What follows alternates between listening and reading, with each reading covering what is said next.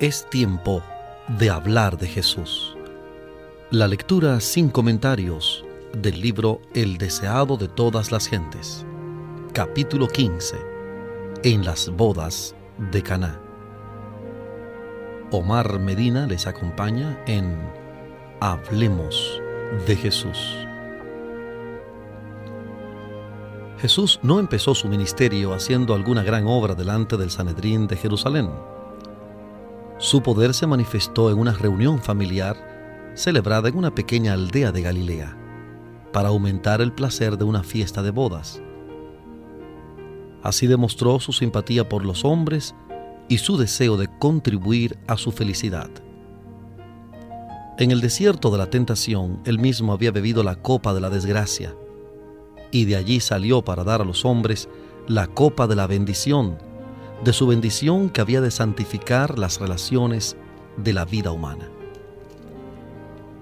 Desde el Jordán Jesús había regresado a Galilea. Debía celebrarse un casamiento en Caná, pequeño pueblo no lejano de Nazaret. Las partes contrayentes eran parientes de José y María, y Jesús, teniendo conocimiento de esa reunión familiar, fue a Caná y con sus discípulos fue invitado a la fiesta.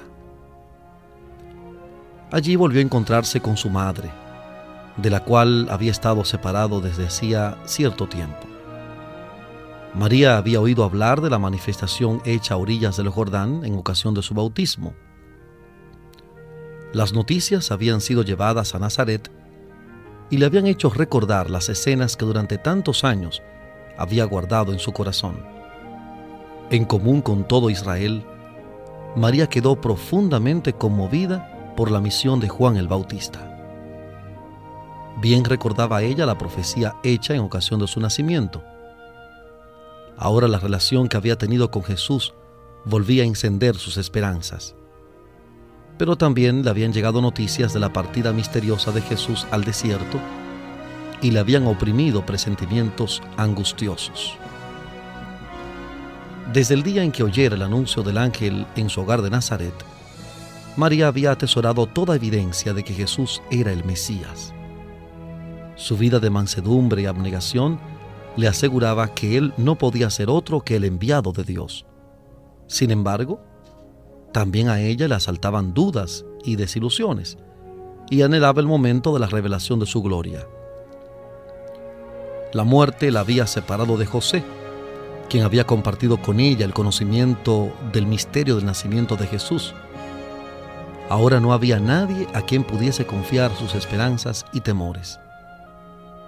Los últimos dos meses habían sido de mucha tristeza. Ella había estado separada de Jesús, en cuya simpatía hallaba consuelo. Reflexionaba en las palabras de Simeón, una espada traspasará tu alma. Lucas 2.35. Lucas 2.35. Recordaba los tres días de agonía durante los cuales pensaba que había perdido para siempre a Jesús y con ansioso corazón anhelaba su regreso. En el festín de bodas le encontró. Era el mismo hijo tierno y servicial. Sin embargo, no era el mismo.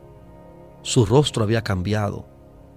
Llevaba los rastros de su conflicto en el desierto y una nueva expresión de dignidad y poder daba evidencia de su misión celestial le acompañaba un grupo de jóvenes, cuyos ojos le seguían con reverencia y quienes le llamaban maestro. Estos compañeros relataron a María lo que habían visto y oído en ocasión del bautismo y en otras partes, y concluyeron declarando, hemos hallado aquel de quien escribió Moisés en la ley y los profetas. Juan 1.45. Juan 1.45. Al reunirse los convidados, muchos parecían preocupados por un asunto de interés absorbente. Una agitación reprimida parecía dominar a la compañía. Pequeños grupos conversaban en voz baja, pero con animación y miradas de admiración se dirigían hacia el Hijo de María. Al oír María el testimonio de los discípulos acerca de Jesús, la alegró la seguridad de que las esperanzas que alimentara durante tanto tiempo no eran vanas. Sin embargo, ella habría sido más que humana si no se hubiese mezclado con su santo gozo un vestigio del orgullo natural de una madre amante. Al ver cómo las miradas se dirigían a Jesús, ella anheló verle probar a todos que era realmente el honrado de Dios. Esperaba que hubiese oportunidad de realizar un milagro delante de todos. En aquellos tiempos era costumbre que las festividades matrimoniales durasen varios días. En esta ocasión, antes que terminara la fiesta, se descubrió que se había agotado la provisión de vino. Este descubrimiento ocasionó mucha perplejidad y pesar. Era algo inusitado que faltase el vino en las fiestas, pues esta carencia se habría interpretado como falta de hospitalidad. Como pariente de las partes interesadas, María había ayudado en los arreglos hechos para la fiesta, y ahora se dirigió a Jesús diciendo, vino no tienen. Estas palabras eran una sugestión de que él podría suplir la necesidad. Pero Jesús contestó, ¿Qué tengo yo contigo, mujer? Aún no ha venido mi hora. Esta respuesta, por brusca que nos parezca, no expresaba frialdad ni falta de cortesía. La forma en que se dirigió el Salvador a su madre estaba de acuerdo con la costumbre oriental se empleaba con las personas a quienes se deseaba demostrar respeto. Todo acto de la vida terrenal de Cristo estuvo en armonía con el precepto que él mismo había dado, honra a tu padre y a tu madre. Éxodo 20:12. Éxodo 20:12. En la cruz, en su último acto de ternura hacia su madre, Jesús volvió a dirigirse a ella de la misma manera al confiarla al cuidado de su discípulo más amado tanto en la fiesta de bodas como sobre la cruz, el amor expresado en su tono, mirada y modales interpretó sus palabras.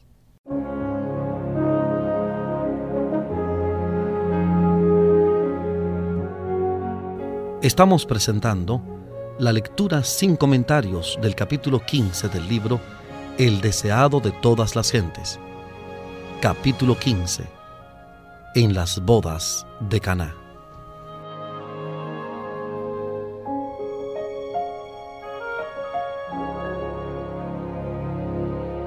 En ocasión de su visita al templo en su niñez, al revelársele el misterio de la obra que había de llenar su vida, Cristo había dicho a María, ¿No sabías que en los negocios de mi Padre me conviene estar? Lucas 2.49. Lucas 2.49. Estas palabras fueron la nota dominante de toda su vida y ministerio. Todo lo supeditaba a su trabajo, la gran obra de redención que había venido a realizar en el mundo. Ahora repitió la lección. Había peligro de que María considerase que su relación con Jesús le daba derechos especiales sobre él y facultad para dirigirle hasta cierto punto en su misión durante 30 años había sido para ella un hijo amante y obediente, y su amor no había cambiado, pero debía atender ahora la obra de su padre. Como hijo del Altísimo y Salvador del mundo, ningún vínculo terrenal debía impedirle cumplir su misión, ni influir en su conducta. Debía estar libre para hacer la voluntad de Dios. Esta lección es también para nosotros. Los derechos de Dios superan aún el parentesco humano. Ninguna atracción terrenal debe apartar nuestros pies de la senda en que Él nos ordena andar. La única esperanza de redención para nuestra especie caída está en Cristo. María podía hallar salvación únicamente por medio del Cordero de Dios. En sí misma, no poseía méritos. Su relación con Jesús no la colocaba en una relación espiritual con Él diferente de la de cualquier otra alma humana. Así lo indicaron las palabras del Salvador. Él aclara la distinción que hay entre su relación con ella como hijo del hombre y como hijo de Dios. El vínculo de parentesco que había entre ellos no la ponía de ninguna manera en igualdad con Él. Las palabras aún no ha venido mi hora, indican que todo acto de la vida terrenal de Cristo se realizaba en cumplimiento del plan trazado desde la eternidad. Antes de venir a la tierra, el plan estuvo delante de él, perfecto en todos sus detalles. Pero mientras andaba entre los hombres, era guiado paso a paso por la voluntad del Padre. En el momento señalado, no vacilaba en obrar. Con la misma sumisión, esperaba hasta que llegase la ocasión. Al decir a María que su hora no había llegado todavía, Jesús contestaba al pensamiento que ella no había expresado, la expectativa que acariciaba en común con su pueblo. Esperaba que se revelase como Mesías y asumiese el trono de Israel, pero el tiempo no había llegado.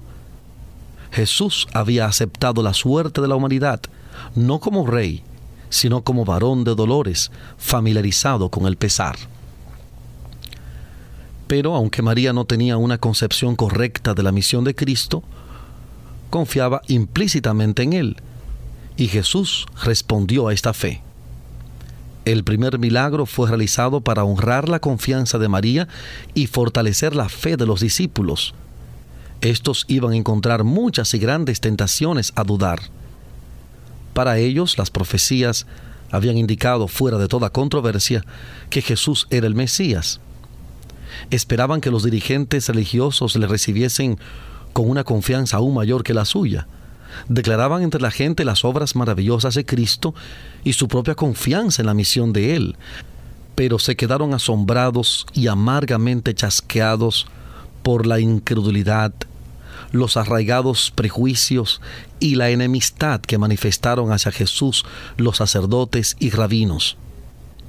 Los primeros milagros del Salvador fortalecieron a los discípulos para que se mantuviesen firmes frente a esta oposición. En ninguna manera desconcertada por las palabras de Jesús, María dijo a los que servían a la mesa, hagan todo lo que les dijere. Así hizo lo que pudo para preparar el terreno para la obra de Cristo. Al lado de la puerta había seis grandes tinajas de piedra y Jesús ordenó a los siervos que las llenasen de agua. Así lo hicieron. Entonces, como se necesitaba vino para el consumo inmediato, dijo, saquen ahora y presenten al maestresala. En vez del agua con que habían llenado las tinajas, fluía vino. Ni el maestresala ni los convidados en general se habían dado cuenta de que se había agotado la provisión de vino. Al probar el vino que le llevaban los criados, el maestresala lo encontró mejor que cualquier vino que hubiese bebido antes y muy diferente de lo que se sirviera al principio de la fiesta. Volviéndose al esposo, le dijo, Todo hombre pone primero el buen vino, y cuando están satisfechos, entonces lo que es peor, mas tú has guardado el buen vino hasta ahora. Así como los hombres presentan el mejor vino primero y luego el peor, así hace también el mundo con sus dones. Lo que ofrece puede agradar a los ojos y fascinar los sentidos, pero no resulta satisfactorio. El vino se trueca en amargura, la alegría en lobreguez. Lo que empezó con canto y alegría termina en cansancio y desagrado. Pero los dones de Jesús son siempre frescos y nuevos el banquete que Él provee para el alma no deja nunca de dar satisfacción y gozo. Cada nuevo don aumenta la capacidad del receptor para apreciar y gozar las bendiciones del Señor. Da gracia sobre gracia. No puede agotarse la provisión. Si moramos en Él, el recibimiento de un don hoy nos asegura la recepción de un don más rico mañana. Las palabras de Jesús a Natanael expresan la ley de Dios al tratar con los hijos de la fe. A cada nueva revelación de su amor, declara al corazón dispuesto a recibirle, ¿crees? Cosas mayores que estas verás. Juan capítulo 1, versículo 50. Juan 1, 50.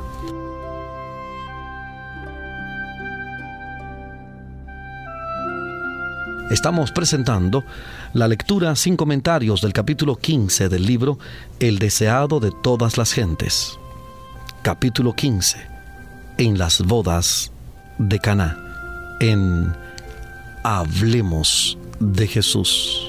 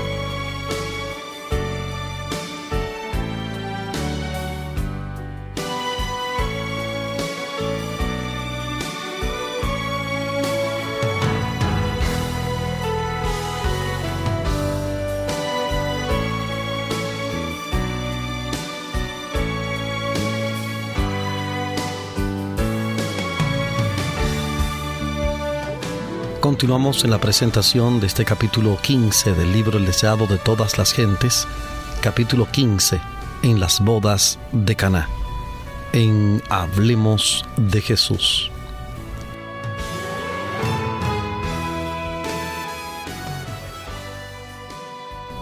El don de Cristo en el festín de bodas fue un símbolo. El agua representaba el bautismo en su muerte.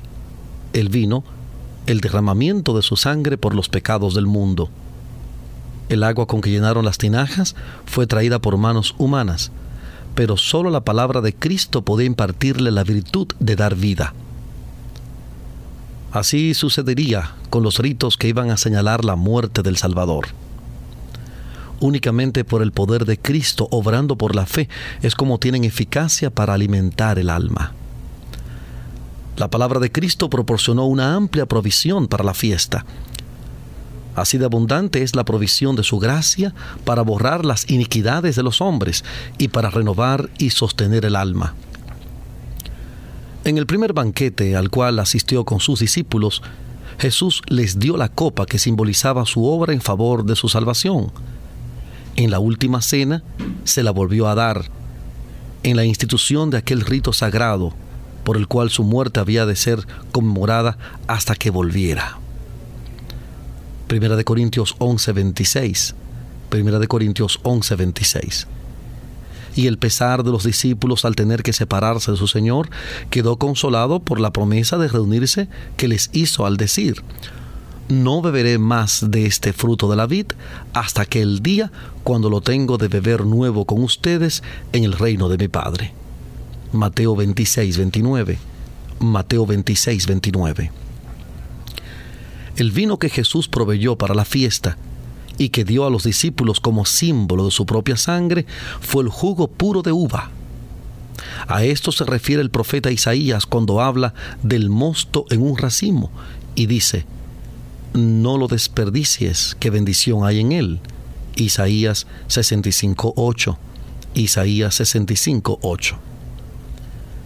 Fue Cristo quien dio en el Antiguo Testamento la advertencia a Israel. El vino es escarnecedor y la cerveza alborotadora, y cualquiera que por ello errare no será sabio. Proverbios 21.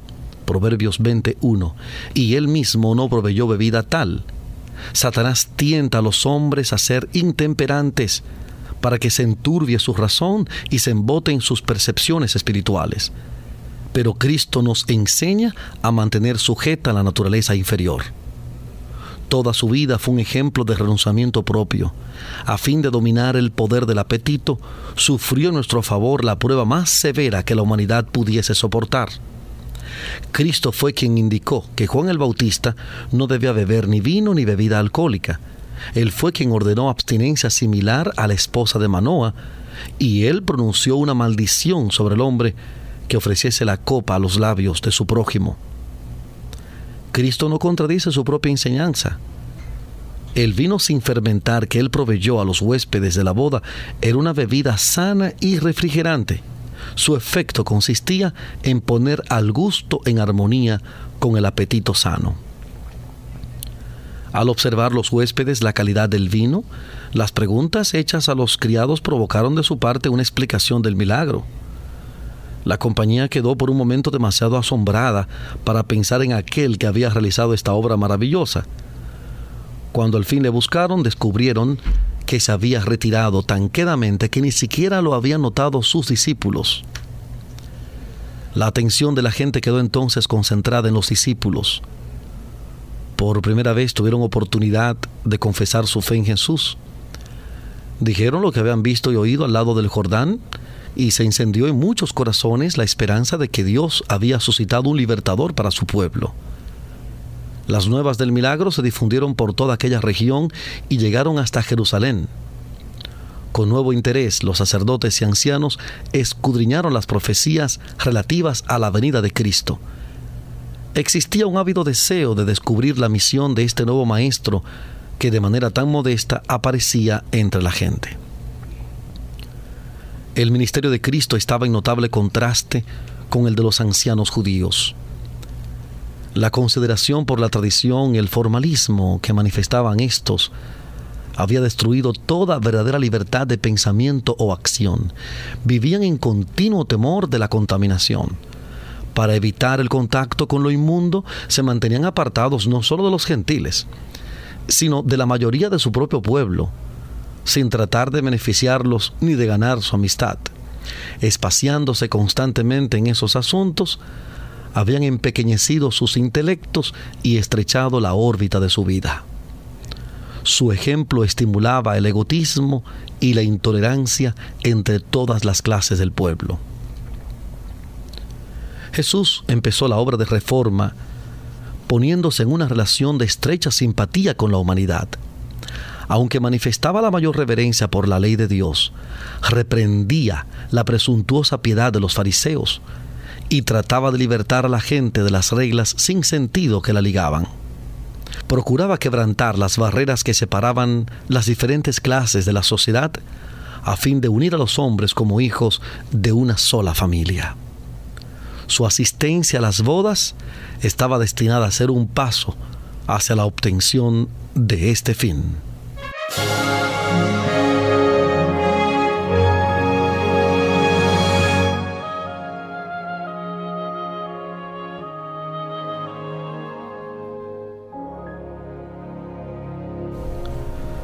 Dios había indicado a Juan el Bautista que morase en el desierto a fin de mantenerlo escudado contra la influencia de los sacerdotes y rabinos y prepararlo para una misión especial. Pero la austeridad y el aislamiento de su vida no era un ejemplo para la gente. Juan mismo no había indicado a sus oyentes que abandonasen sus deberes anteriores. Los instaba a dar evidencia de su arrepentimiento, siendo fieles a Dios en el lugar donde los había llamado. Jesús condenaba la complacencia propia en todas sus formas. Sin embargo, era de una naturaleza sociable. Aceptaba la hospitalidad de todas las clases, visitaba los hogares de los ricos y de los pobres, de los sabios y de los ignorantes, y trataba de elevar sus pensamientos de los asuntos comunes de la vida a cosas espirituales y eternas. No autorizaba la disipación, ni una sombra de liviandad mundanal manchó su conducta sin embargo, hallaba placer en las escenas de felicidad inocente y con su presencia sancionaba las reuniones sociales.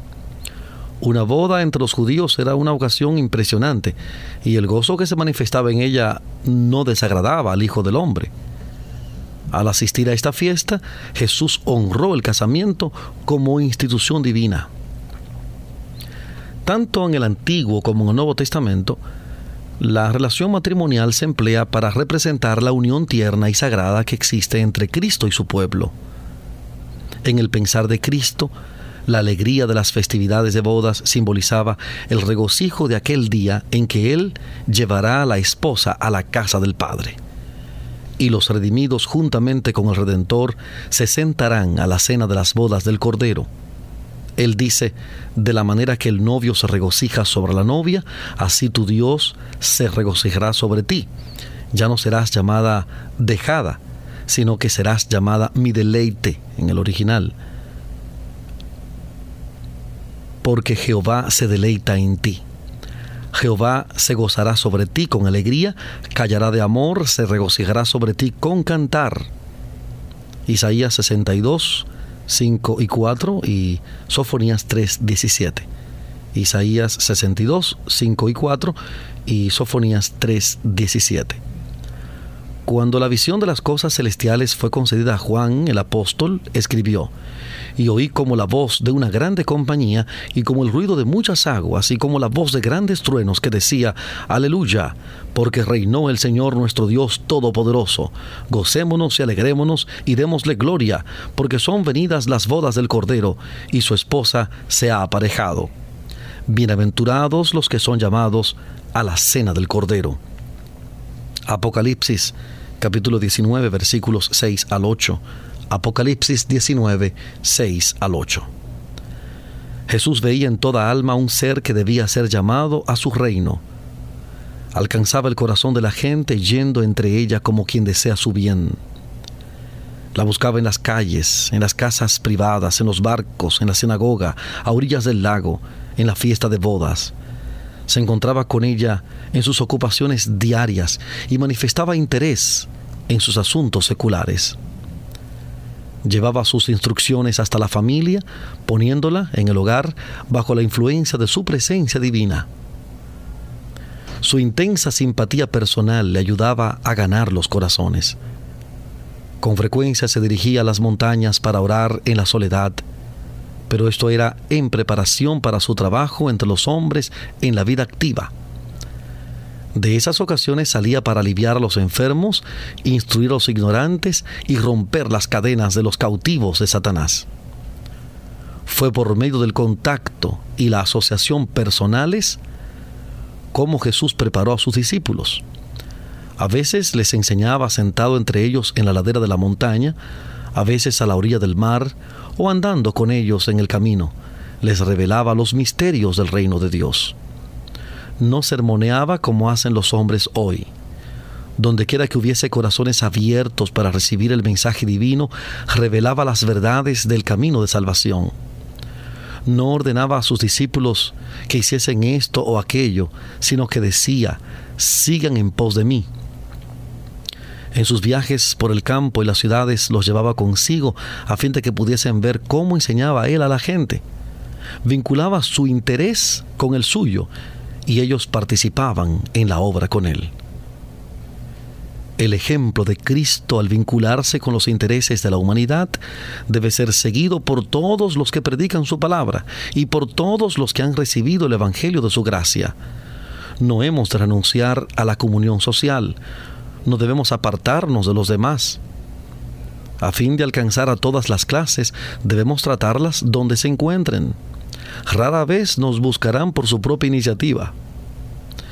No solo desde el púlpito han de ser los corazones humanos conmovidos por la verdad divina, hay otro campo de trabajo, más humilde tal vez, pero tan plenamente promisorio. Se halla en el hogar de los humildes y en la mansión de los encumbrados, junto a la mesa hospitalaria y en las reuniones de inocente placer social. Como discípulos de Cristo, no nos mezclaremos con el mundo simplemente por amor al placer o para participar de sus locuras. Un trato tal no puede sino traer perjuicios. Nunca debemos sancionar el pecado por nuestras palabras o nuestros hechos, nuestro silencio o nuestra presencia. Donde quiera que vayamos debemos llevar a Jesús con nosotros y revelar a otros cuán precioso es nuestro Salvador. Pero los que procuran conservar su religión ocultándola entre paredes pierden preciosas oportunidades de hacer bien. Mediante las relaciones sociales, el cristianismo se pone en contacto con el mundo. Todo aquel que ha recibido la iluminación divina debe alumbrar la senda de aquellos que no conocen la luz de la vida. Todos debemos llegar a ser testigos de Jesús. El poder social, santificado por la gracia de Cristo, debe ser aprovechado para ganar almas para el Salvador. Vea el mundo que no estamos egoístamente absortos en nuestros propios intereses, sino que deseamos que otros participen de nuestras bendiciones y privilegios. Dejémosle ver que nuestra religión no nos hace faltos de simpatía ni exigentes. Sirvan como Cristo sirvió para beneficio de los hombres, todos aquellos que profesan haberle hallado. Nunca debemos dar al mundo la impresión falsa de que los cristianos son un pueblo lóbrego y carente de dicha. Si nuestros ojos están fijos en Jesús, veremos un redentor compasivo y percibiremos luz de su rostro. Donde quiera reine su espíritu, morará la paz habrá también gozo, porque habrá una serena y santa confianza en Dios. Los que siguen a Jesús le agradan cuando muestran que aunque humanos son partícipes de la naturaleza divina. No son estatuas, sino hombres y mujeres vivientes. Su corazón refrigerado por los rocíos de la gracia divina se abre y expande bajo la influencia del sol de justicia reflejan sobre otros en obras iluminadas por el amor de Cristo la luz que resplandece sobre ellos mismos.